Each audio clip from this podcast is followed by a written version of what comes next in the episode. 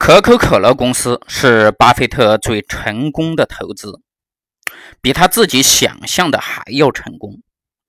他于1988年到1989年间呢，分批买入了可口可乐公司2335万股，投资10.23亿美元。1994年继续增持，总投资达到了12.99亿美元。2003年年底，巴菲特持有可口可乐的市值达到了101.50亿美元。十五年的时间，增长了百分之六百八十一。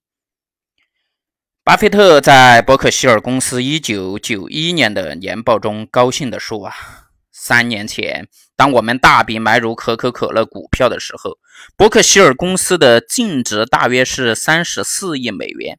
但是现在，光是我们持有可口可乐公司的股票市值就超过了这个数字。”可口可乐公司啊，之所以能给巴菲特带来如此大的利润，其中有以下几个方面决定的。第一个，业务简单易懂。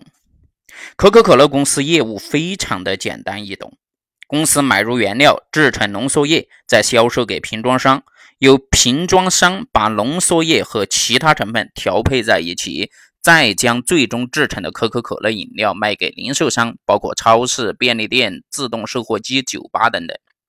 可口可乐公司的名声呢，不仅来自于它著名的产品，还来自它无与匹敌的全球销售系统。目前，百分之七十的销售额和百分之八十的利润来自国际市场，而且国际市场的增长潜力仍然很大。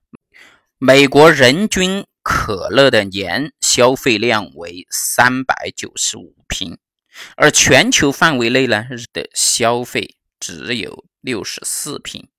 这一巨大的差距代表着可口可乐公司在全球饮料市场继续增长的巨大潜力。第二个就是著名的品牌优势，在全球最著名的五种碳酸饮料当中啊。公司独揽四种品牌：可口可乐、雪碧、芬达和 Table。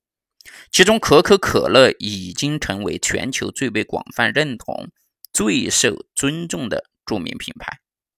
巴菲特称可口可乐为世界上最有价值的品牌。据评估，可口可乐品牌价值就四百多亿美元。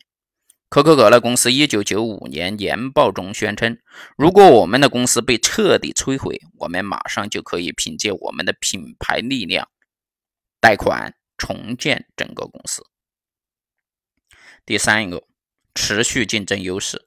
可口可乐占了全球饮料行业一半以上的市场份额。如今，可口可乐每天向全世界六十亿人口出售十亿多罐可口可乐。可口可乐饮料啊，是世界上规模最大的产业之一。软饮料产业发展的巨大前景，为可口可乐的高增长提供了坚实的基础。产业的特点就是大规模生产、高边际利润、高现金流、低资本要求以及高回报率。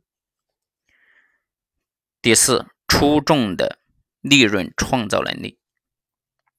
一九八零年，可口可乐公司的税前利润呢不足百分之十二，而且这一比率已连续下降了五年，远低于一九七三年的百分之十八的水平。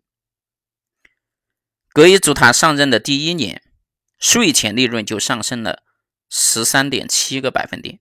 一九八八年，巴菲特买进可口可乐公司股票的时候，公司的税前利润已经上升到创纪录的百分之十九。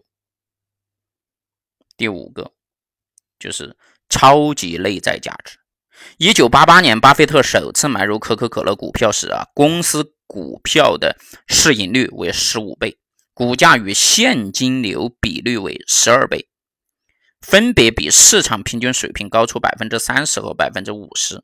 巴菲特以五倍于股票账面价值的价格买入。第六，优秀的企业管理者，可口可乐公司的管理者。罗伯特·格耶茨亚塔却能够将两者调和到极致。